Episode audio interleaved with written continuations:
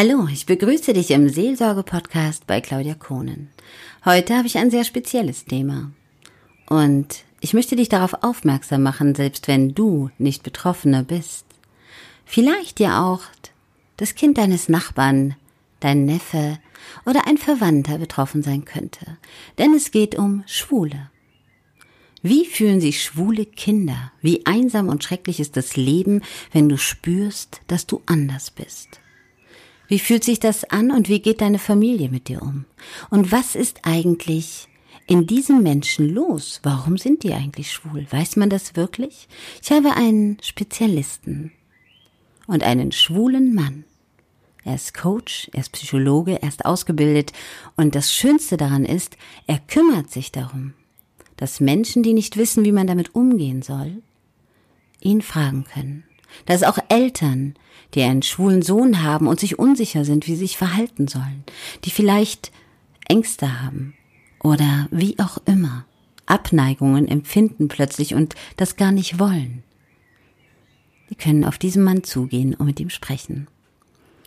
Ich habe mit einem langes Interview mit ihm geführt und er spricht aus dem Herzen und erzählt seine eigene Geschichte, wie es war, auf dem Schulhof zu sein als schwuler Junge und zu merken, dass man anders ist, dass man in einem dunklen Tunnel des Lebens ist und noch nicht mal weiß, was es ist. Lausche diesem Podcast. Danke, dass du da bist.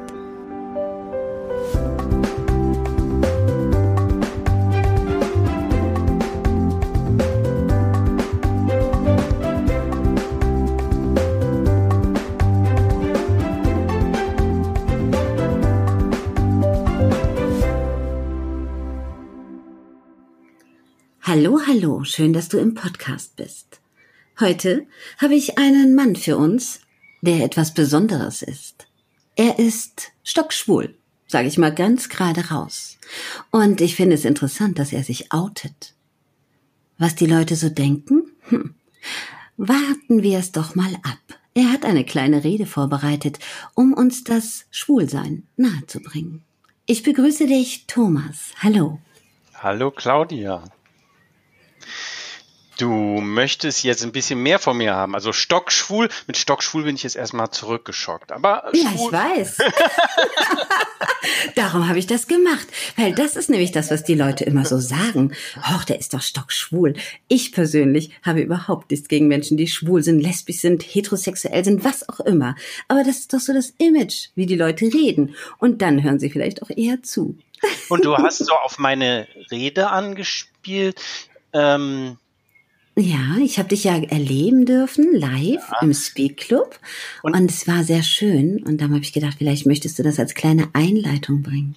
Aber gerne doch. Und die Rede dreht sich darum, ich liebe Schmetterlinge.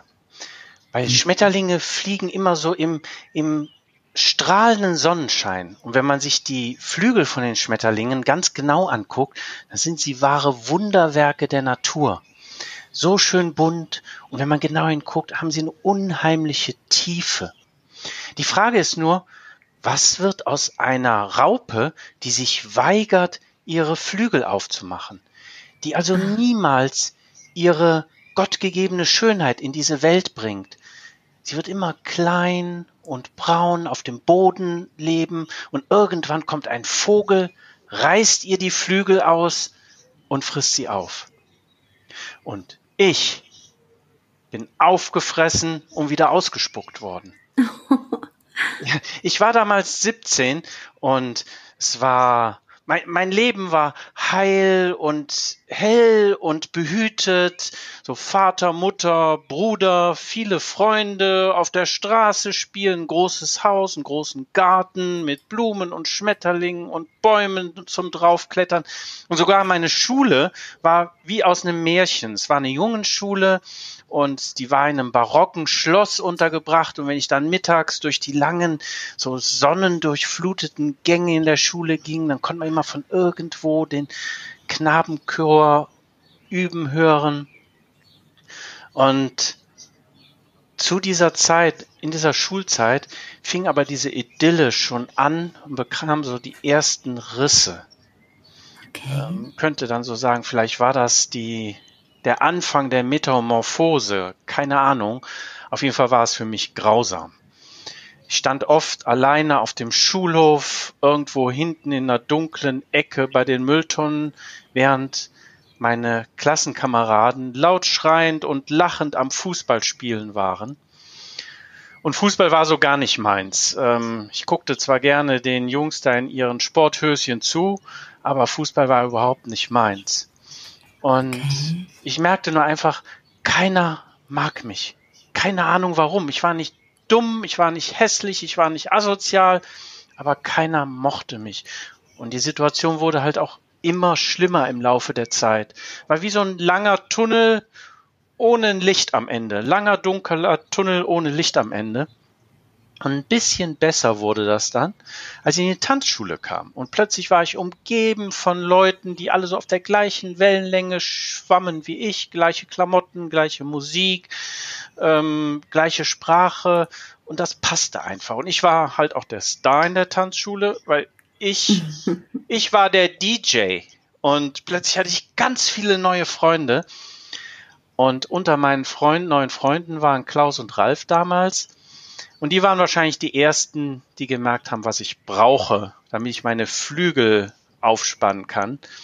Und das war Party und äh, blitzende Lichter und schwitzende Männer auf vollen Tanzflächen.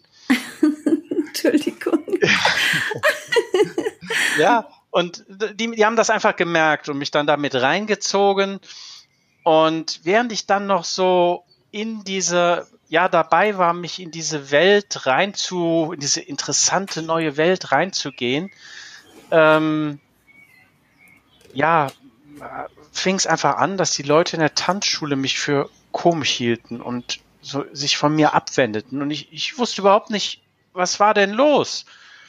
Und es war aber zu der Zeit noch, also tanzen war einfach mein Leben. Ich habe damals mit meiner Tanzpartnerin schon seit drei Jahren ähm, trainiert und wir haben sieben Tage die Woche trainiert und tanzen war einfach mein Leben.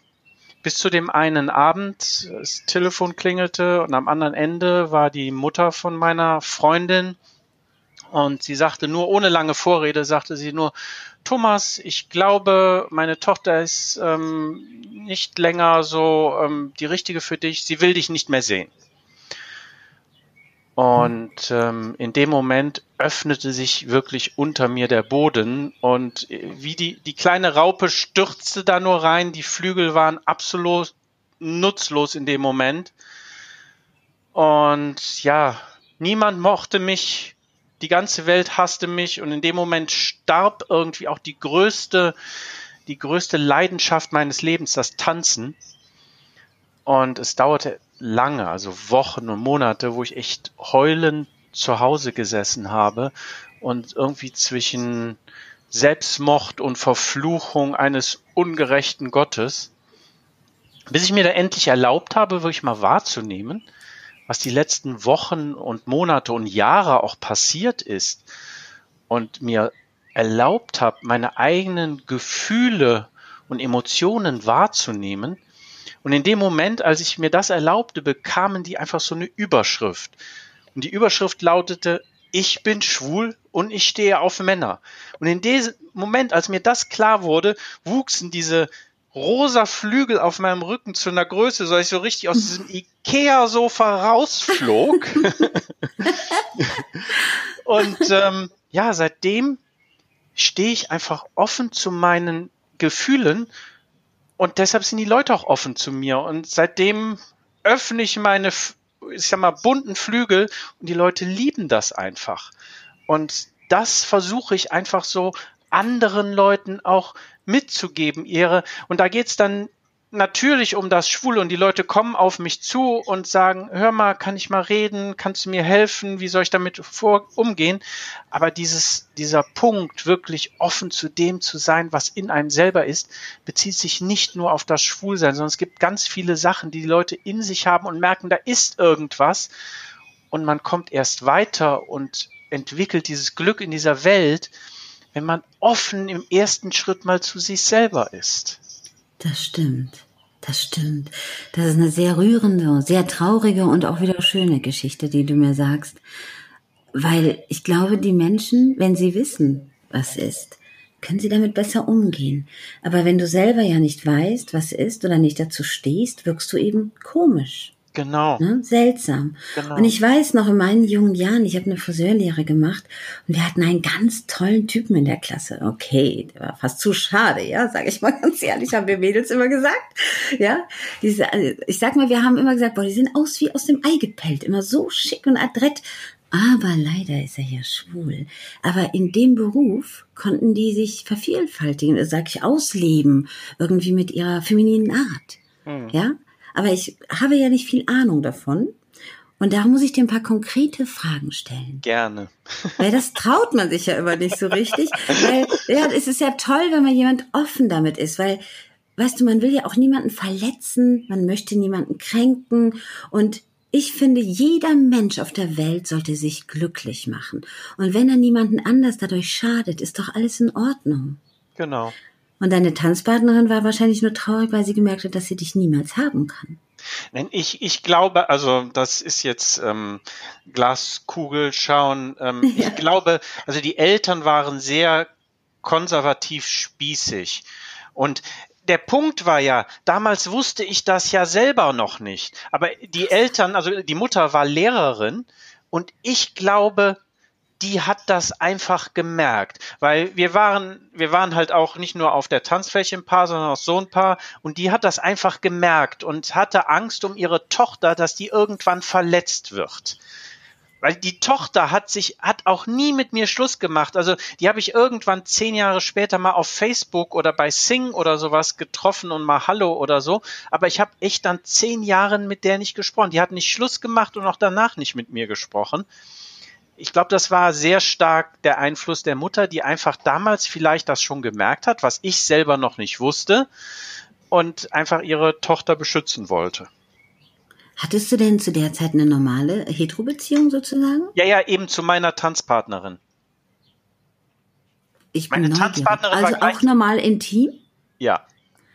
Und äh, hat sich das denn für dich dann trotzdem gut angefühlt oder eher neutral oder wie ich, muss man sich das vorstellen? Ich bin jetzt sehr aufdringlich, aber das ist, glaube ich, das, was sich jeder fragt. Ja. Ähm, also der Hintergrund ist, in meinem Umfeld, also dem Umfeld meiner Eltern und so drumherum, gab es das, das Schwulsein existierte gar nicht. Also okay. ähm, ich hatte überhaupt keine Rollenmodelle. Das heißt, äh, ich konnte da nichts, ich kam gar nicht erstmal auf die Idee, sondern man, man ist halt in der Schule. Ich war dann natürlich auf einer jungen Schule, da gibt's halt nur Jungs und dann gab's Klassenpartys und jeder hat sich da eine, eine Tusse, sag ich mal, gesucht. Und Hallo? ja, hat sich da ein nettes Mädel gesucht. Mhm, bitte schön, und, ja. und, und dann habe ich das halt auch so gemacht. Das war dann erstmal, also das äh, ja musste halt so sein. Und das, also in der in der Schulzeit, das ist vollkommen schief gegangen. Und dann in der Tanzschule war ich halt da der Schwarm. Alle, also die Leute, die Mädels haben sich dann teilweise gekloppt, dass sie mit mir tanzen durften. Ähm, und ja, dann habe ich mir halt dann irgendwann auch eine Freundin genommen und da ich nichts anderes kannte und noch nicht ausprobiert habe, habe ich das halt so gemacht und das war jetzt, äh, ja, keine Ahnung, es hat technisch geklappt, ne? Und ich, ich war sicher auch, war sicher auch, ja, also dieser, dieser, also dieser, dieser man kennt Abend, ja nicht das andere Gefühl, ne? Das genau. darf man ja nicht vergessen. Genau. Man kennt ja nicht das Gefühl, was einem einfach die Erfüllung gibt. Es gibt ja auch viele Paare, die sind lange zusammen und dann irgendwann merkt man, Moment, es ist eigentlich kein äh, wirkliches inniges Sexualleben gewesen, genau. sondern es hat einfach nur, es war nur kompatibel. Genau. genau. Und, und dieser Abend, also so gefühlsmäßig, dieser Abend, als die Mutter ähm, angerufen hat, also was ich jetzt eben in dieser Rede gesagt habe, das war wirklich so. Die hat angerufen und mir mitgeteilt, dass ihre Tochter nicht mehr und in dem Moment, also ähm, es gibt eine längere Version von dieser Rede und das war das erste und einzige Mal in meinem Leben, dass ich, ich habe damals noch bei meiner Mutter gewohnt, dass ich ins Bett von meiner Mutter gekrochen bin, weil ich mich vor lauter Krämpfen nicht mehr in dieser Welt halten konnte. Also mir ist echt der Boden unter den Füßen weggebrochen in dem Moment. Ich war am Zittern und am Heulen am ganzen Leib. Und von daher gesehen, ähm, da war schon irgendwie ein Kribbeln, aber irgendwann, das äh, wir könnten jetzt noch zwei Stunden reden, ist es dann halt mal passiert, dass ich das andere auch mal ausprobiert habe und ähm, muss zu meiner Schande gestehen, das war dann nicht die Freundin, sondern die nächste Freundin, dass ich dann eine Zeit lang ein Mädel und einen Jungen hatte, die auch, ich bin sehr offen, also wie gesagt, Offenheit ist so mein Motto, die auch beide voneinander wussten. Okay. Meine, meine Freundin, die ich damals hatte, also vielleicht, wenn Iris das hört, hallo Iris, die hat damals gesagt, als sie das dann schweren Herzens geschluckt hat, hat sie gesagt, Thomas, also ich mache das jetzt mit. Aber wenn du jemals ein anderes Mädel anfasst, dann schneide ich dir da unten was ab. Oh, dann hat sie dich aber auch schon auch sehr, sehr lieb gehabt, ne? Ja, ja. Also für die. Weil ich glaube, das ist ja auch eine, eine Situation, da muss man erstmal lernen, mit umzugehen. Ne? Ja, natürlich, natürlich. Aber wenn man jemanden wirklich sehr lieb hat, dann möchte man ja, dass der Partner glücklich ist. Ja. Und wahrscheinlich war ihr schon klar, dass du nach außen halt mit ihr zusammenbleibst und sie auch sehr, sehr lieb hast, aber dass eben die sexuellen Triebe anders veranlagt waren. Ne? Nee, äh, also Was dann aber ja nicht reicht, ne? Du willst ja dann auch wirklich mit dem Menschen Harmonie, den du lieb hast, den du innig sein kannst. Ja. Also mit also, einem Mann. Genau, also mein Status damals, auch äh, mein ehrlicher Status für mich selber, war, dass ich damals gesagt habe, ich bin bisexuell. Also das war damals so mein Status, wo ich auch fest dran geglaubt habe. Okay. Welcher Jahrgang bist du, damit die Zuhörer mal so ein bisschen Vorstellungen haben, ähm, wie alt du bist? Ich Weil es ja doch eine andere Zeit ist, wenn jetzt junge Leute aufwachsen. Ja, ich bin ja, Jahrgang 67. Okay. Bist du jetzt ich, Nein, nein, ich weiß ja, wann ich geboren bin, so weit sind wir nicht auseinander. du bist Gott sei Dank, ja, Gott sei Dank ja nur ein Jahr. nein, nein, aber weißt du, heute werden die jungen Leute ja mit sehr viel Erotik, Pornografie und sowas in dem Schulalter auf ihrem Handy schon äh, erwachsen ja. und äh, können natürlich alles Mögliche googeln. Aber ich stelle mir das bei dir sehr äh, krass vor, weil das war ja nicht die Zeit, wo alles öffentlich war. Da gab es ja nicht mal Pornos öffentlich oder Sexualfilme. Das gab es ja, während wir zwar in der Jugend waren, kam dann Chin Chin mit der Erdbeere auf der Brustwarze genau. raus. Genau. Ja, das können die jungen Leute sich ja heute gar nicht mehr vorstellen. Also warst du ja für dich irgendwie, wenn du die Jungs auch auf dem Fußballplatz gesehen hast, und das ist ja normal in der Pubertät, dass das dann ein Anziehungspunkt war, da wusstest du ja gar nicht, was mit dir los war. Und dann war das auch so eine schwarze Welt, in der du dann warst, weil genau. du warst eben anders, ne? Genau. Das muss sehr traurig gewesen sein. Ja. Also zurückblickend war da immer schon was. Also ähm, noch äh, was ganz Intimes kann ich zum Beispiel, wenn ich mich zurückerinnere, dann war eins der ersten erotischen Bilder, das muss wirklich, dann war ich wahrscheinlich, also hab, weiß ich noch, da habe ich in meinem Kinderzimmer noch gewohnt, da war ich irgendwie 12, 13, 14 oder sowas. Eins der ersten erotischen Bilder vom Otto-Katalog mal abgesehen. Also früher gab es noch Otto-Kataloge, da war dann Bademode zu sehen. Genau. genau. Das war es aber auch. und, und das war ein Bild, vom nackten John Lennon mit Yoko Ono aus dem Stern. Mhm. Das, das weiß ich, das weiß ich noch, weil das war halt, ich meine, für die Jugend von heute, damals waren die Pornos nicht überall so leicht zugänglich und wenn man dann sowas mal gesehen hat, dann hat man daran festgehalten.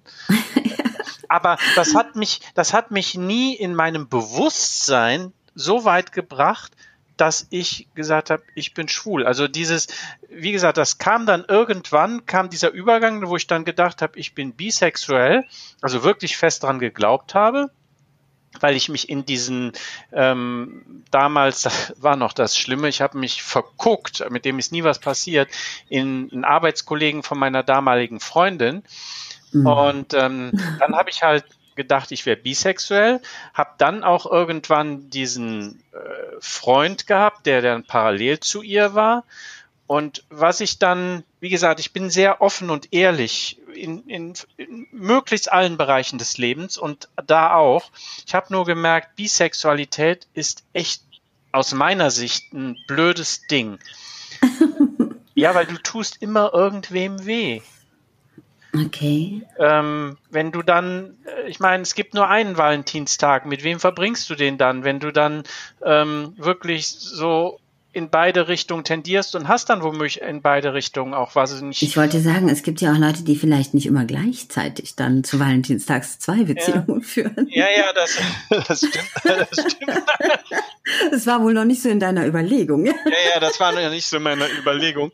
Ich, also ich, ich, ich lerne natürlich so durch das, was ich mache, halt Leuten helfen mit sowas auch noch andere Extreme, also so polyamorös, sagt ihr das was? Nein, gar nichts. Also das sind Leute, die sagen, also ich kann auch mehrere Leute gleichzeitig lieben. Hm. Die dann wirklich drei, vier Beziehungen gleichzeitig haben. Und ähm, damals kam ich mir während meiner homosexuellen, äh, bisexuellen Phase halt so ähnlich vor, dass ich wirklich dachte, ja, ich habe da den Mann und ich habe die Frau und egal wie ich mich drehe und wende, ich tue immer irgendwem weh. Und das, das hat mir, mich halt total gestört, so dass ich dann wirklich irgendwann sage, so jetzt musst du die Entscheidung treffen, links oder rechts, und habe mich dann für rechts entschieden. Und das ist dann auch immer so geblieben, gefühlsmäßig? Das, das ist gefühlsmäßig auch immer so geblieben. Also ich bin Beziehungsmensch. Es gab in meinem Leben sehr wenige Phasen, wo ich keine Beziehung hatte. Und ähm, seitdem gab es nur Männer und mit dem letzten Mann jetzt bin ich seit 22 Jahren zusammen. Wow, dann kann man, glaube ich, davon ausgehen, dass du doch mit dem zufrieden bist. dass du keine Valentinstagsprobleme mehr hast. Nee. Aber ich habe jetzt mal so, so diese typischen, ich habe keine Ahnung von Schwulen äh, Fragen, ja? Ja es gibt ja total unterschiedliche Schwule. Mal haben sie ja den männlichen Part und mal den weiblichen. Drückt man das so richtig aus? Also es gibt ja feminine Schwule oder wie sagt man das richtig?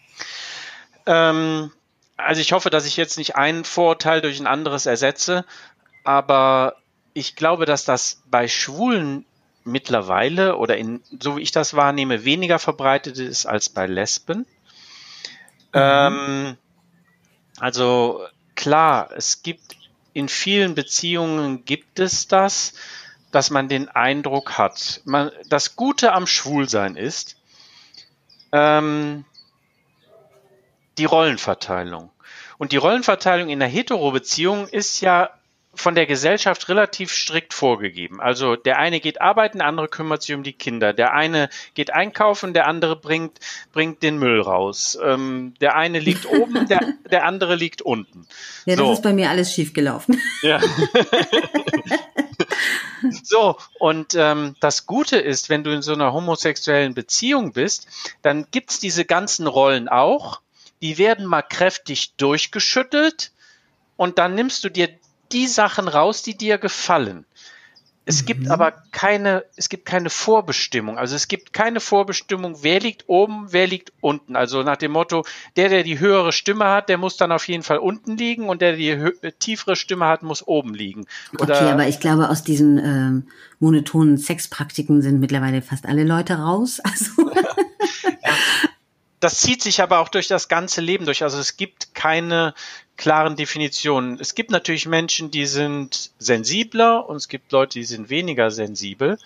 Ähm, aber diese klare Rollenverteilung, ähm, das ist ein Vorteil. Das kommt sicher vor.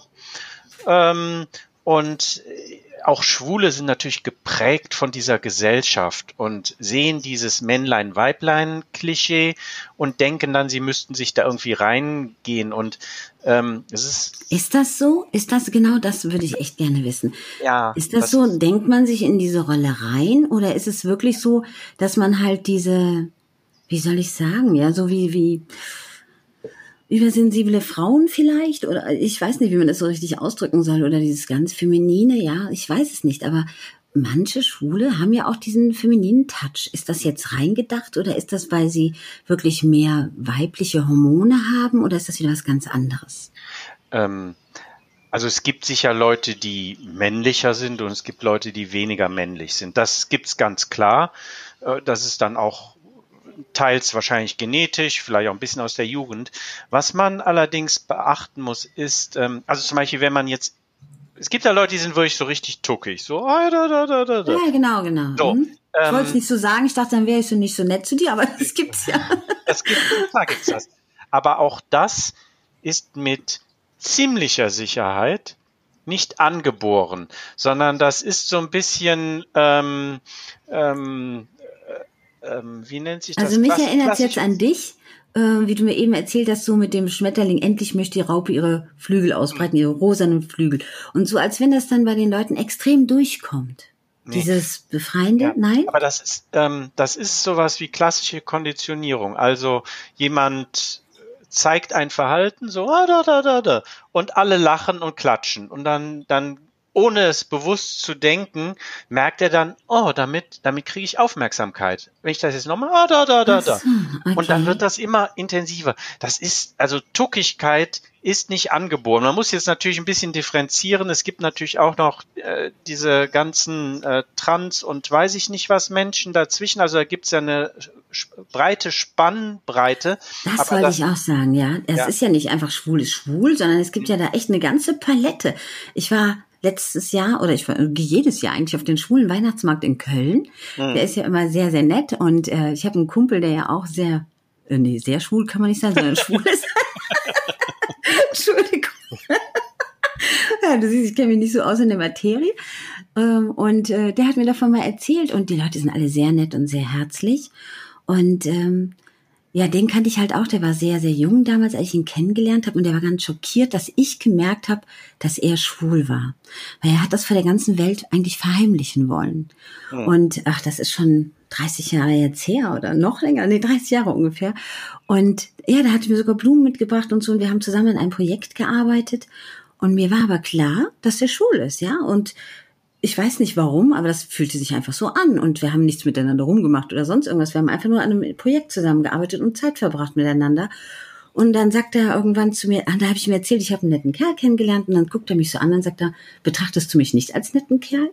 Mhm. Und dann habe ich gesagt, doch, jetzt muss ich aufpassen, dass ich den Namen nicht sage, sonst schimpft er mit mir. und dann äh, sage ich doch, aber äh, das wissen wir doch beide, dass das nichts wird, oder? Und dann sagt er, wie? Und dann habe ich gesagt, du bist doch schwul, oder? Und der, der war am Boden zerstört. Der war am Boden zerstört, dass ich gemerkt habe, dass er schwul ist, weil er das vor seiner ganzen Familie verheimlicht hat, vor seinen Freunden verheimlicht hat, immer versucht hat, äh, nach außen ganz normal zu wirken. Aber wenn er dann sich auf eine andere Sache konzentriert hat, dann hatte er so ein bisschen Tuckigkeit. Ja. Und dann hat er zu mir erzählt, dass er sich abends im Zimmer einschließt und dann schon mal weibliche Kleidungsstücke anzieht, weil er sich dann so fühlt, als wenn er er wäre also anders, ne? So, er hat einen männlichen Körper und er sagt, er hat das auch probiert mit einer Frau, mit einem Mädchen, aber er kann nichts fühlen dabei und er merkt und er schämt sich dafür, dass er andere Jungs interessant findet. Also er war in einem Jungen verliebt, so in der ganzen Zeit der Jugend und er hat sich total geschämt dafür und hat auch gesagt, meine Eltern würden mich aus dem Haus jagen und die würden mich verachten und es war ganz seltsam und es hat mir richtig wehgetan, wie er das so erzählt hat, obwohl ich, ich natürlich nicht reindenken kann, wie schlimm das wirklich ist. Und viele Jahre später erst ist er dann von zu Hause weg und mit diesem Mann zusammengezogen. Und die sind heute verheiratet und haben sogar ein Kind adoptiert und sind viele Jahre schon glücklich. Und erst bei der Hochzeit, also zwölf, dreizehn Jahre nachdem er ausgezogen ist, haben die Eltern das akzeptiert. Die haben vorher verachtet. Mhm. Aber das verstehe ich nicht, dass die Eltern so reagieren. Natürlich ist man hilflos. Man weiß am Anfang nicht, hat man was falsch gemacht, findet mein Kind jetzt das Glück. Ich meine, jetzt in der Zeit 2020 ist es ja noch was leichter, aber vor 20, 30 Jahren ja, muss man ja sagen, noch schlimmer, ne? Für Eltern ist das schon nicht einfach. Also ich weiß damals, es war noch ganz lustig. Ähm, mein, mein Outing bei meiner Mutter. Ähm, damals war ich mit, war diese Situation, wo ich gleichzeitig mit Iris und dem, dem Mann zusammen war. Und ähm, ja, keiner wusste was davon. Also meine Mutter wusste überhaupt nichts. Und dann ist, mein Bruder hat den Braten irgendwie gerochen. weil ich so viel mit diesem Mann zusammen gemacht habe. Und dann hat er zu meiner Mutter gesagt, hör mal Mutti, wenn der Thomas kommt, dann frag den doch mal, was ist denn da mit dem? Und ich will jetzt auch nicht den Namen sagen, aber ähm, dann war ich bei meiner Mutter meine Mutter, ich habe die, ich habe das Bild noch heute so vor Augen. Meine Mutter saß, saß auf dem Sofa, ich stand gerade irgendwie davor und dann sagt sie zu mir, Thomas, sag mal der XY da, ist das einfach nur ein Freund? Ja, und dann habe ich es ihr gesagt. Ne? Und meine Mutter ist halt auch in Tränen aufgegangen, weil man muss sich einfach vorstellen, man hat dann ganz, oder meine Mutter hatte natürlich auch gedacht, ja, und dann kommen irgendwann Enkelkinder und eine, eine, eine Schwiegertochter und so weiter und so fort. Und in dem Moment bricht das alles zusammen. Was soll sie ihren Freundinnen erzählen, was da mit ihrem Sohn ist? Und äh, meine Mutter hatte dann wirklich auch Monate damit, also nee, das allererste, was sie gesagt hat, also wirklich die Sekunde danach, Thomas, ich habe dich aber noch immer genauso lieb. Das war das erste, was sie gesagt hat. Oh, und dann hat sie, schön. ja, und dann hat sie geheult und das ging auch, es hat, sie hat lange dran zu knapsen. Aber spätestens, nachdem mein Bruder zweimal geschieden war und ich noch immer mit demselben Mann zusammen war, ähm, meine Mutter war so stolz auf ihren Schwiegersohn, den sie ja nie erwarten konnte. Meine Mutter war so stolz. Und mein, mein Mann ist halt auch handwerklich begabt. Er kocht gut und sieht gut aus. Und mein, meine Mutter, jede Freundin und Bekannte, ah, das ist übrigens mein Schwiegersohn, der ist mit meinem Sohn zusammen. Also meine Mutter Ach, konnte süß. das dann bei ihren Freunden überhaupt nicht schnell genug anbringen, dass das ihr Schwiegersohn war. Also ähm, so hat sich hast du da, hast du da von außen dann irgendwelche Negativerfahrungen noch gemacht in dieser Phase? Dass also Menschen dann anders damit umgegangen sind, das Umfeld, die Freunde oder irgendjemand? Ähm, also äh, in, in, der, in, der, in der Verwandtschaft gab es einen Onkel, der sich geweigert hat, mit uns Weihnachten zu feiern, wo wir dann gesagt haben, ja, dann wollen wir auch nicht. Das ja, musste man dann einfach so hinnehmen. Das ist und, die alte Generation wahrscheinlich, ne? Ja, die damit nicht ja, umgehen können. Ja. Hm. Und ähm, ich muss sagen, ähm, im, im Freundeskreis gab es einen, war auch eigentlich einer meiner besten Freunde, in den ich auch unsterblich mal verknallt war ähm, in so einer Zwischenzeit. Der ähm, auch irgendwann nach langer Abstinenz äh, des Kontakts dann wirklich auch mal sagte, Thomas, äh, hast du das mal überlegt, was das bedeutet und wie kannst du nur? Und das war ein bisschen komisch. Mittlerweile gehen wir wieder relativ locker miteinander um, aber das hat an der Stelle, also der konnte damit überhaupt nichts. Ich habe mal eine Erfahrung gemacht, dass ich eine beste Freundin hatte, mit der wir alles zusammen unternommen haben, so zweieinhalb Jahre ungefähr. Sie war Single, ich war Single und wir haben alles Mögliche zusammen unternommen. Wir sind Urlaub gefahren, wir haben Radtouren gemacht, Wandern und Kanutouren und Klettern und es war richtig toll.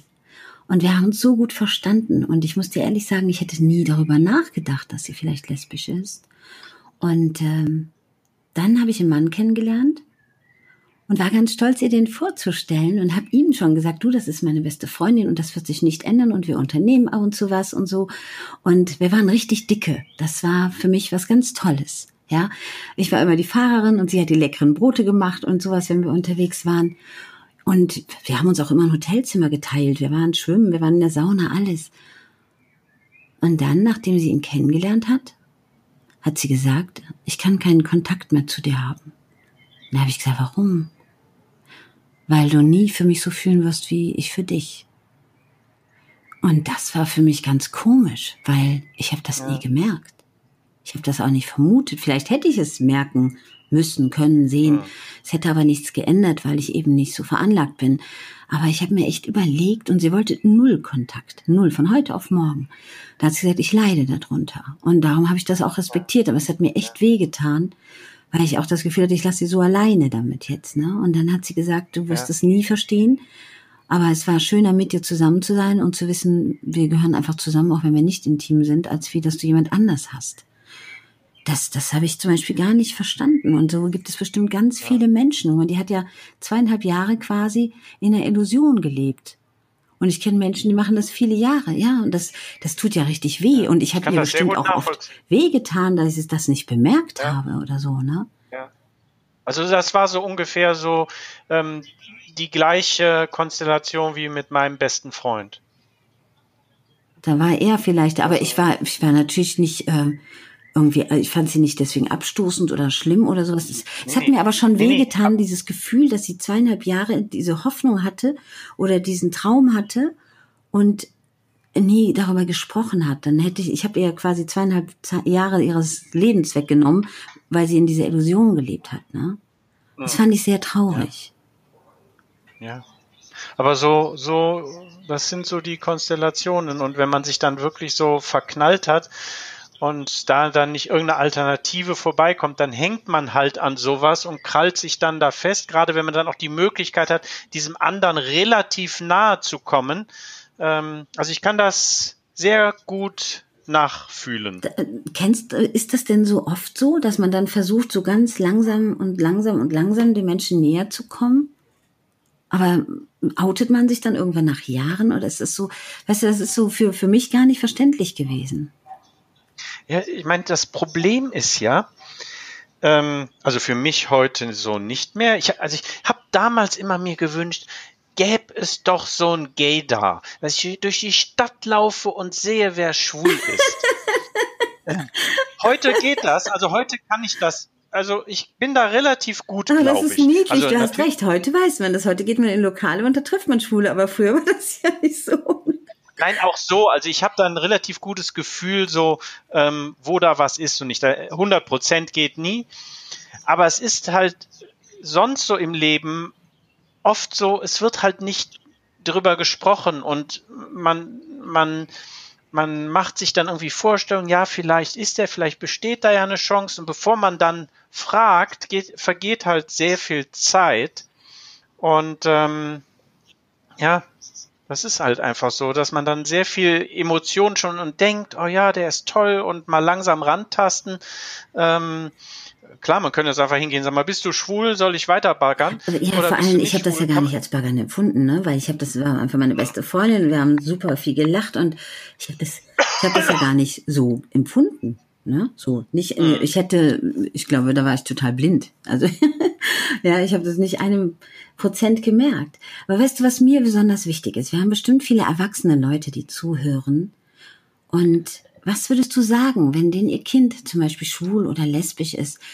Wie kann man besser damit umgehen, dass die Menschen nicht so einsam sind mit den Gedanken oder sich nicht so schämen? Ich glaube, dass das größte Problem ist, ähm, so dieses Wissen davon überhaupt. Also ich habe gerade im Moment auch einen, Jugendlichen, dem ich versuche zu helfen und der hat sich gerade, der hat, der hat vor zwei Wochen sein Abitur fertig gemacht und hat sich jetzt danach geoutet und sein, das erste, was sein Vater gesagt hat, ja, dann musst du ausziehen, musst du, musst du eine eigene Wohnung suchen. Krass. Ähm, ja, und ich glaube, dass das sich einfach damit zu beschäftigen, was ist das?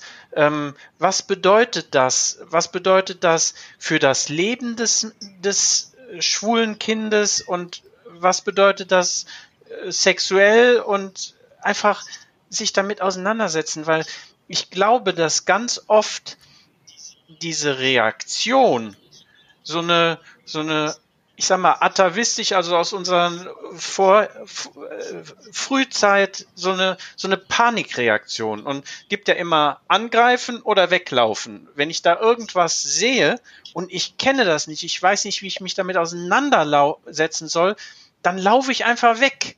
Und das ist halt, glaube ich, für viele Eltern so, die hören schwul, gut, abgesehen davon, dass schwul manchmal auch als Schimpfwort benutzt wird, aber die wissen überhaupt nicht, was das bedeutet. Und ich glaube, dass Aufklärung und sich damit die Eltern vielleicht auch aktiv damit auseinandersetzen, das wird einfach ganz viel ändern. Und dann merken sie plötzlich, ja, der, der bringt dann vielleicht keinen, also im Fall von Schwul halt keine Schwiegertochter mit nach Hause, aber bringt dann einen Schwiegersohn mit nach Hause. Und das mit den Kindern, okay, aber ansonsten, ich meine, viele Eltern haben dann eher so schon Angst, dass die Kinder in, im späteren Leben Probleme haben können. Aber das ist kein Grund, sie wegzujagen, sondern wegzujagen ist, dass ich damit irgendwas, wo ich nichts mit anfangen kann, ähm, Kontakt habe und es dann lieber von mir wegdrücke. Ich habe noch eine Frage dazu. Ist denn Schwulsein oder lesbisch sein oder wie auch immer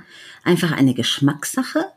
Oder ist das einfach so in den Genen oder ist das einfach so, ich weiß nicht, wie entsteht das, wo kommt das her? Oder weißt du, es ist ja so, ich stehe vielleicht auf einen großen Mann, die eine steht auf einen kleinen dicken Mann, das ist ja auch nichts anderes, oder? Das ist auch ein unterschiedlicher Geschmack. Aber wie kommt das? Oder das fragen sich ja viele Menschen und niemand fragt es, fragt es öffentlich. Also da gibt's ähm, seit vielen Jahren schon große Diskussionen drüber. Ähm, es ist mit ziemlicher Sicherheit ein Zusammenspiel von genetischen und sozialen Einflussfaktoren. Es gab letztes Jahr oder vor zwei Jahren eine größere Studie zum Thema genetische Prädisposition. Ähm, da ging es einfach auch darum, herauszufinden, ob es werden immer mehr Bluttests und dann in Datenbanken gespeichert, ob ähm, daraus rausgefiltert werden könnte, ähm, ob jemand schwul ist. Und das Ergebnis war, ich kenne die genaue Zahl nicht mehr, aber ich glaube, es waren irgendwie 213 Gene, dass die in, dass Schwule auf 213 verschiedenen Genen eine etwas stärkere Ausprägung haben. Mhm. Aber ähm, diese Ausprägung aus diesen, auf diesen 213 Genen können auch bei anderen Sachen ausschlagen. Und diese 213 Gene waren sehr oft was, was mit Kreativität, mit Musikalität, mit äh, Sensibilität und alles solche Sachen, die damit was zu tun haben. Und das sind vielleicht genetische Prädispositionen, aber dann kommt halt noch das soziale Umfeld und da gibt's halt auch ganz viele Vermutungen, ob das jetzt mit einer starken Mutter oder mit äh, zerrütteten Familienverhältnissen oder was auch immer. Unterm Strich, es ist nicht geklärt und es ist vermutlich ein Zusammenspiel von sozialen Einflussfaktoren und von genetischen Einflussfaktoren. Und was man dazu noch wissen muss, ist, es gibt auch mit ziemlicher Wahrscheinlichkeit kein ähm, Schwarz und Weiß, schwul oder hetero, sondern es ist ein Kontinuum. Ein Kontinuum. Und ähm, das heißt, ähm, du bist ein bisschen schwul und ein bisschen bi und ein bisschen hetero, ähm, was du halt dann auslebst und das Ausleben einer Sexualität, also wenn wir jetzt wirklich mal nur vom Sex reden, mhm. ähm, fungiert ja dann wieder als Bestärkungsfaktor. Das heißt, du hast Sex, der macht dir Spaß, deshalb findest du das gut und machst das wieder. Und dann machst du es wieder und wieder und wieder und irgendwann bist du ganz in der einen Richtung. Vielleicht solltest du mal die andere Richtung ausprobieren und vielleicht macht dir das auch ein bisschen Spaß. Vielleicht nicht ganz so viel Spaß wie das andere. Von daher, das meine ich ja, mit klar, dann entscheidet man sich für seine Richtung. Ja, klar. Genau. Es gibt ja genau. viele Länder, da ist das noch verboten ne? oder richtig verpönt. Mhm. Das ist ja richtig traurig. Ja. Da wird man ja wie ein. Aussätziger behandelt, wenn es irgendjemand merkt. Und ich kenne einige Fußballer, die sich gar nicht trauen zu sagen, dass sie schwul sind, weil sie dann Angst haben, sie werden aus dem Fußballverein gejagt oder die anderen wollen ja. nicht mit ihnen spielen. Ja.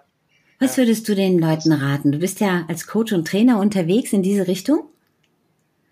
Dass du schwulen Leuten hilfst, damit umzugehen? Und was genau machst du da? Das würde ich gerne noch machen, sagen, damit die Leute wissen, du bist ein Zulaufpunkt. Kommen denn, können zu ja. dir auch die Eltern kommen? Ja, klar, können zu mir auch die Eltern kommen. Gerne, gerne sogar. Das also, fände ich nämlich auch schön, wenn die Eltern wissen, ich muss mal mit jemand reden, aber jemand, der versteht, worum es geht. Ja, nee, sehr gerne. Und zu deinem, deiner ähm, Frage mit den, mit den Fußballern. Ja. Ähm, ich als Schwuler würde mir wünschen, dass es viel mehr Leute gäbe, die sich outen und dazu stehen, weil dann deutlich wird, wie viel es davon eigentlich gibt. Ich bin allerdings nicht so der Militante. Also ich habe viele amerikanische Freunde, die sind in der Beziehung viel militanter. So, wir müssen dafür kämpfen und alle müssen sich outen und wir müssen für unsere Rechte kämpfen. Ähm, von daher gesehen, man muss das jedem selber überlassen, was er tut. Und ich bin auch jemand, der nicht durch, also außer dass ich jetzt hier den Podcast mache und die ganze Welt das natürlich hören kann, aber ich bin im Leben so nicht derjenige, der durch die Welt läuft und sagt, hallo, hör mal, ich bin schwul. Also das Erste, was ich den Leuten dann sage, hör mal, ich bin schwul. Das mache ich nicht. So ja, habe ich dich auch nicht kennengelernt. ja. Deshalb, also ich mache das meistens sehr dezent, indem ich zum Beispiel dann mal statt bei irgendeiner Erzählung nicht von von meinem von meiner Freundin, sondern von meinem Lebenspartner erzähle, also so ganz dezent am Rande und dann können die Leute sich ihren Teil denken oder manchmal auch nur von meinem Freund rede, dann können die Leute sich noch mehr denken. Ähm, und um zu den Fußballern zurückzukommen, ähm, man muss halt auch nicht immer und überall das allen Leuten auf die Nase binden. Und wenn man merkt, in einer gewissen Situation macht das nur Unruhe. Es ist halt wirklich so, also ich habe unter anderem auch Psychologie studiert. Ähm, wir, das, was wir machen, ist abweichendes Verhalten. Abweichendes Verhalten ist so definiert, es ist ein Verhalten, was die Mehrheit der Leute nicht zeigen. Also ich sag mal, Klauen ist abweichendes Verhalten, ähm, ähm, jeden Tag fünf Tafeln Schokolade essen ist abweichendes Verhalten und Schwulsein ist halt auch abweichendes Verhalten, weil es halt immer noch eine, oder es wird auch immer eine Minderheit bleiben. So. Und abweichendes Verhalten führt einfach dazu, dass man auffällt und in dem Moment dann auch Unruhe verursacht. Vielleicht auch Unsicherheit, ne? dass die Leute nicht wissen, wie sie sich verhalten ja, sollen. Mhm. Genau. Und da muss man sich halt immer überlegen, will ich das? Weil natürlich auch der, der jetzt für die Gruppe verantwortlich ist, sei das ein Fußballverein, sei das eine Firma, sei das ähm, äh, eine Nachbarschaft, der, der dafür zuständig ist, der will natürlich auch keine Unruhe. Und wenn ich mhm. jetzt ähm, einen Fußballverein habe und ich will, dass da Friede im Team ist und da ist jetzt einer, der vielleicht auch ein bisschen ungeschickt mit seiner Homosexualität umgeht, ähm, der bringt halt einfach Unruhe rein. Wenn du jetzt ein, also wenn jemand da ist, der voll überzeugt ist, der in sich ruht und der dann dahin geht, so, wie vor ein paar Jahren der Hitzelsberger, der es leider auch erst nachher gemacht hat, aber der, der ruhte halt so in sich, zumindest dann nachher, dann finde ich, dann kann man das machen. Also man da, man muss nur wirklich in sich selber ruhen, mit sich selber im Reinen sein, damit, wenn dann blöde Sprüche kommen, man die dann einfach so abtun kann. Aber ich würde niemanden zwingen, es zu tun, sondern wenn man sagt, nee, die müssen das jetzt nicht wissen und es ist alles gut und besser, wenn sie es nicht wissen, dann klammert man halt diesen Bereich aus. Es ist halt nur blöd. Man muss halt immer zwei Geschichten erzählen. Vor allem, also für ist, mich man kann sich einfach nicht selber einfach nur treu sein. Das ist ja auch das, was schade ist. Man genau. muss sich, damit die Menschen zufrieden sind, in einem gewissen Rahmen verstellen. Und Worte von anderen Menschen, die denken sich oft nichts dabei, aber die sind wie Messerspitzen, die in den Herzen genau. hineindringen und die können sich gar nicht vorstellen, was das bedeutet für die Menschen, wenn sie immer wieder eine Messerspitze in den Körper gejagt bekommen. Und das ist wie so ein, wie so ein Stachel Holz, ja, wie so ein Splitter, der dein Leben lang in dir drin bleibt. Und das, das macht ja was mit den Menschen. Das tut ja weh. Ja, ja. Und es ist halt, ähm, diese Offenheit, die ich ja predige, hat halt auch was mit Ehrlichkeit zu tun. Und Ehrlichkeit ist halt total bequem auch. Lügen ist total anstrengend. Man sagt ja auch, Lügen haben, haben kurze Beine. Ähm, Lügen ist total anstrengend. Also deshalb habe ich zum Beispiel damals, ich habe mal bei Unilever eine Zeit lang gearbeitet im Marketing und da habe ich zumindest drauf geachtet, in dem Büro, wo ich sitze und arbeite, dass die einfach Bescheid wussten, weil wenn ich montags morgens ins Büro kam, wollte ich dann nicht mir irgendeine Story überlegen mit meiner Freundin, wo ich am Wochenende war, sondern wenn ich da montags reinkam, dann habe ich erzählt, hör mal, ich hatte damals einen Freund in, in UK, also in England, ich war übers Wochenende, bin ich wieder nach England geflogen und war da mit meinem Freund unterwegs. Und das ist halt unheimlich bequem, statt, statt sich da eine Story ausdenken es ist natürlich auch Mut und das andere ist auch Selbstschutz, ne? Wenn man nach außen das nicht so tragen kann, weil man weiß, man kann den Schmerz nicht so einstecken, den die Leute vielleicht austeilen.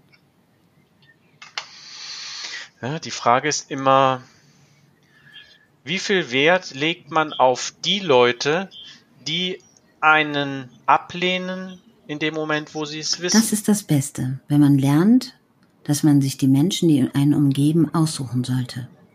Wirklich aussuchen Ja. sollte, dass die Menschen, die zu einem passen, die Menschen sind, die wollen, dass man glücklich ist. Egal, ob man irgendeine Operation an sich machen möchte, egal, ob man sein Geschlecht umwandeln möchte oder ob man Männer- oder Frauenkleider trägt oder ob man schwul ist oder lesbisch ist, wie auch immer. Aber die Menschen, die um einen herum sind, die sollten einem das Glück gönnen. Das Genau. sind dann die wertvollen Menschen und die anderen, glaube ich, braucht man nicht. Genau. Möchtest du, Und wenn man die, ja, wenn man die erkennt, dann hat, ist man schon einen großen Schritt weiter. ist natürlich auch ein schwerer Prozess. Man muss sich Natürlich, wahrscheinlich von auch Jahren schmerzhaft. schmerzhafter, genau, von vielen Menschen vielleicht verabschieden, weil man den Schmerz uns nicht aushalten kann. Genau. Ja. Menschen, die Hilfe brauchen, die können dich finden. Wo können die dich finden? Die können mich im Internet finden und zwar, ähm, wenn man nach Cutie Candor googelt. Und ich übersetze das mal Ja. kurz. Ich wollte sagen, Also wie kommt man denn da drauf? Also, mein Name ist ja Thomas Quink. Das schreibt man Thomas, versteht sich von alleine, und Quink schreibt man mit Q am Anfang. Wenn man jetzt das Q nimmt und vor das T setzt, dann kommt da QT, im Englischen ausgeschrieben Cutie. Nämlich, und Cutie bedeutet Schnuckelchen. So, das ist Cutie. Und der Nachname, also der zweite Begriff dahinter ist Candor. Und Candor ist ein Wort aus dem Englischen, das wirklich für Offenheit, Direktheit, Ehrlichkeit steht. Und ähm, da hab ich, das habe ich mir zusammengebastelt. QT sind meine Initialen, hört sich auch nett an. Und Candor steht für Offenheit und Ehrlichkeit. Aber wer dich nicht kennt, wer kann dich so finden?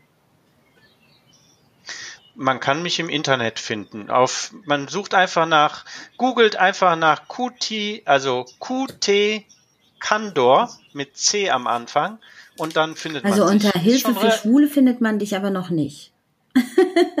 Weil ich sage, Nee, Hilfe für Schwule. Hilfe für Schwule funktioniert, glaube ich, noch nicht. Ist ein guter, guter.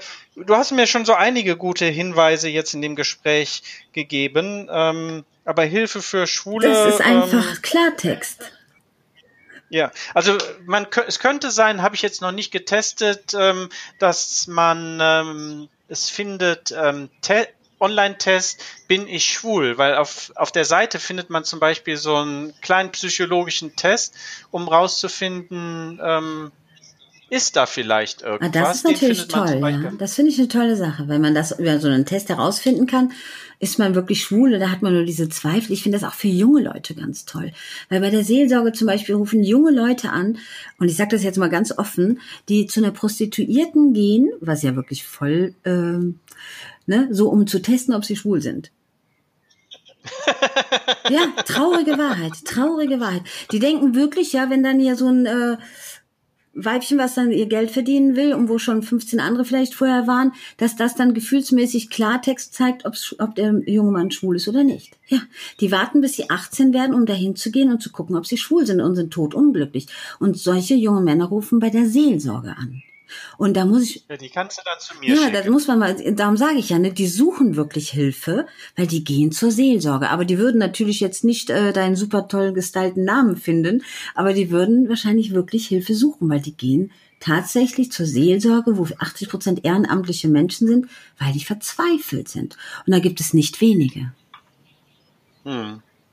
Wobei dieser Test natürlich dann, dieser Test dann zur Prostituierten zu gehen, ähm, Die wissen auch nicht, was sie machen sollen, ne? Aber das ist natürlich dann das Abschreckendste. Danach sind sie wahrscheinlich definitiv. Äh, kann man sich jetzt aussuchen. Da kommt ja natürlich auch auf die nette Prostituierte an. Sagen wir mal nichts, weil im Moment äh, ist da total Stillstand und die Leute tun mir auch leid, die gerade ihr ganzes ja. Gewerbe im Keller haben. Und wenn wir diese ja. Menschen nicht hätten, die ein Gewerbe treiben, wo ich nicht hin möchte, ähm, hätten wir ein Problem in unserem Land. Dann hätten wir nämlich wesentlich mehr Vergewaltigungen, wesentlich mehr Brutalität. Und von daher können wir froh sein, dass es Prostituierte gibt. Also das möchte ich nochmal dabei sagen. Ja. ja. Möchtest du noch zum Abschluss irgendwas Nettes den Leuten mitgeben? Ja, im Sinne von dem, was wir die ganze Zeit besprochen haben, seid einfach offen. Offen erstmal zu euch selber, weil nur so könnt ihr das Glück finden und richtig offen dann zur Welt um euch rum, weil nur wenn ihr zur Welt um euch rum offen seid, dann seid ihr auch authentisch. Und wenn ihr nicht authentisch seid, dann knirscht es immer in der Kommunikation mit der ganzen Welt. Ihr merkt, dass ihr offen seid zu anderen Leuten, wenn die Kommunikation einfach ganz locker funktioniert. Deshalb seid offen zu euch selber und offen zu der Welt um euch herum und dann werdet ihr ganz automatisch glücklich. Und wenn ihr dabei Hilfe auf diesem Weg braucht, könnt ihr euch gerne bei mir melden. Das finde ich sehr, sehr schön. Und ich möchte auch noch ein Wort zu den Müttern sagen und zu den Vätern. Bitte denkt daran, niemand auf der Welt macht sich selber und jeder entwickelt seine eigenen Gefühle. Und niemand ist schlechter oder besser, nur weil er so oder so fühlt. Nehmt eure Kinder so an, wie sie sind, denn ihr seid die Menschen, denen ihr Geborgenheit geben sollte und die Kraft, in ein glückliches Leben zu gehen. Es ist traurig, wenn Kinder, Jugendliche ihre Sexualität oder ihre Gefühle vor den Eltern nicht zeigen dürfen. Das macht was mit den Menschen. Schaut hin und seid einfach da und es sind eure Kinder, ob sie lesbisch sind, schwul sind, heterosexuell sind, transsexuell sind, wie auch immer. Es sind Menschen mit einem Herz, mit einem Gehirn und das ist das Allerwichtigste auf dieser Welt. Stimmt's? Ich gebe dir voll recht und bin so, bin so glücklich über dieses Gespräch. Hier. Ich auch. Und ich glaube, dass wir mit Sicherheit auch andere Herzen damit glücklich machen. Ich danke dir für deine Offenheit, Thomas, und ich hoffe, Menschen hören das und finden den Weg zu dir. Ich wünsche dir viel Glück und einen schönen Abend mit deinem Mann oder Partner. mit, meinem e mit meinem Ehemann und ich danke dir und wünsche dir auch noch einen schönen Abend. Bis bald. Bis bald. Tschüss.